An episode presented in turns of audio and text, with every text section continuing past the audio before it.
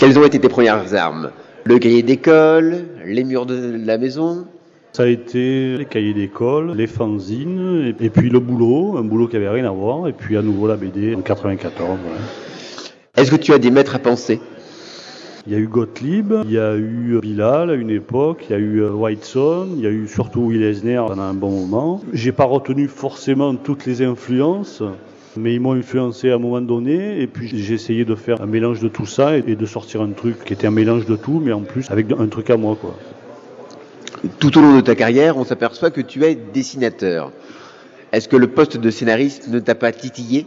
Oh, j'aimerais bien, mais euh, en fait, c'est compliqué. J'avais dépanné sur le tome 3 des ailes du phaéton à l'époque parce que Tarquin n'arrivait pas à assumer sa part de travail sur l'Enfust et sa part de travail sur les ailes du phaéton. Donc j'étais obligé de m'y coller et j'avais fait quasiment 90% du scénario et je m'étais rendu compte que c'était quand même du boulot. Ça remonte quand même à une dizaine d'années. Aujourd'hui, peut-être que j'aurais plus de facilité, mais à l'époque, c'était un peu compliqué quand même. ouais. Mais c'est vrai que s'écrire ses propres histoires et se raconter ses propres histoires et les mettre en scène, c'est quelque chose qui est forcément excitant.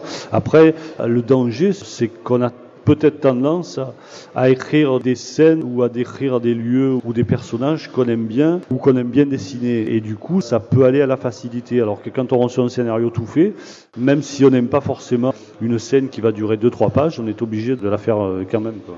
Tu as surtout œuvré pour le genre imaginaire.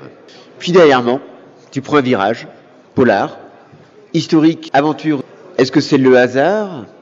Non, non, c'est pas le hasard. En fait, euh, quand j'ai débuté chez Soleil il y a une quinzaine d'années, comme aujourd'hui d'ailleurs, Soleil, leur fonds de commerce, c'est l'Heroic Fantasy et la SF. Donc, ils cherchaient à faire des séries qui étaient estampillées Soleil, donc qui tournaient autour de l'Heroic Fantasy et de l'imaginaire.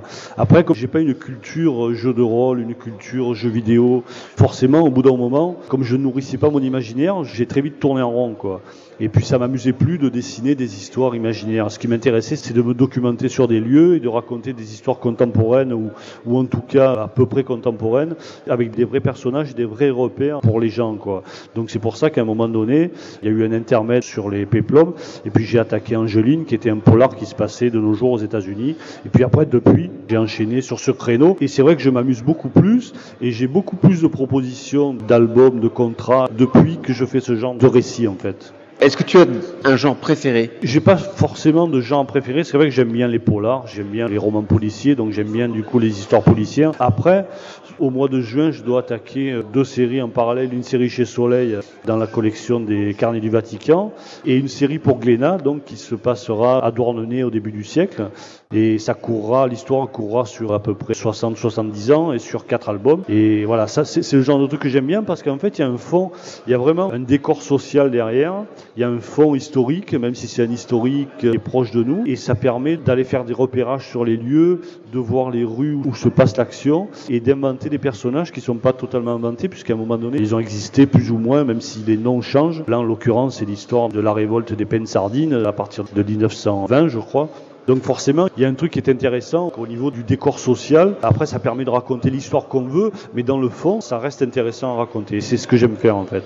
Spartacus, Angeline, est-ce que c'est différent à gérer Étant donné que les scénaristes sont des gens qui ne viennent pas forcément du monde de la bande dessinée? En fait, non, c'est au contraire, c'est même mieux parce que moi, j'ai appris par exemple plus de trucs sur les codes narratifs avec Eric Sommer, par exemple, sur les quatre tomes d'Angeline, même si ça a été compliqué parce que c'est quelqu'un qui est, comme il est metteur en scène de métier, il a tendance à travailler dans ce sens et du coup, on a un peu moins de liberté. Mais c'est vrai qu'au niveau des codes narratifs qui sont les mêmes en cinéma, en long métrage et en BD, il y a des tas de trucs que j'ignorais. En fait, le travail est pas différent. Avec Eli Chouraki, par exemple, sur l'étrangleur de Boston, c'est pareil. Quand il me fournissait le découpage, c'était un découpage classique de scénariste de bande dessinée. C'était pas un découpage de metteur en scène de cinéma. Alors lui, quand il travaillait au cinéma, il avait une 4 images secondes pour raconter quelque chose. En BD, il en faut une, euh, deux maximum, quoi. Donc du coup, ça a été plus à lui de s'adapter à ce niveau-là qu'à moi. D'accord. Vu ta carrière, mais aussi ton éclectisme, as-tu souvent changé de technique au niveau du dessin, au niveau de la technique de la mise en couleur? Alors la mise en couleur, je m'en occupe pas, donc j'ai pas eu à changer ou à pas changer de technique. Après, tous les dessinateurs, à un moment donné, ont testé euh, pas mal de trucs. Moi, c'est vrai que je saute encore aujourd'hui, je saute du feutre à la plume, de la plume au pinceau, du pinceau, je reviens au bic. euh, voilà, il y a des tas d'outils. Après, c'est plus dans l'approche de la construction de la planche ou de la case que j'ai progressé. Mais ça, c'est pas spécifique à moi. Je veux dire, l'auteur, le dessinateur qui progresse pas, à un moment donné, soit il recule, soit il reste sur place. À force de raconter des histoires et de faire des mises en scène, forcément, on évolue à ce niveau-là. Te suivre sur le net via deux sites, ton blog et Ouais. une page qui présente des documents inédits. On y aperçoit d'ailleurs une playlist du boss, Bruce Springsteen. Est-ce que tu es fan de rock? J'aime bien, j'ai toujours aimé ça. Euh, Alors par contre, il y a des périodes où je peux écouter de la musique en travaillant et il y a des périodes où euh, je peux mettre par exemple deux albums ou trois albums sur le chargeur et ne pas les entendre en fait parce que je suis trop pris dans la bulle et en fait quand le disque se termine, je me rends compte que du coup je l'ai pas entendu, je l'ai pas écouté.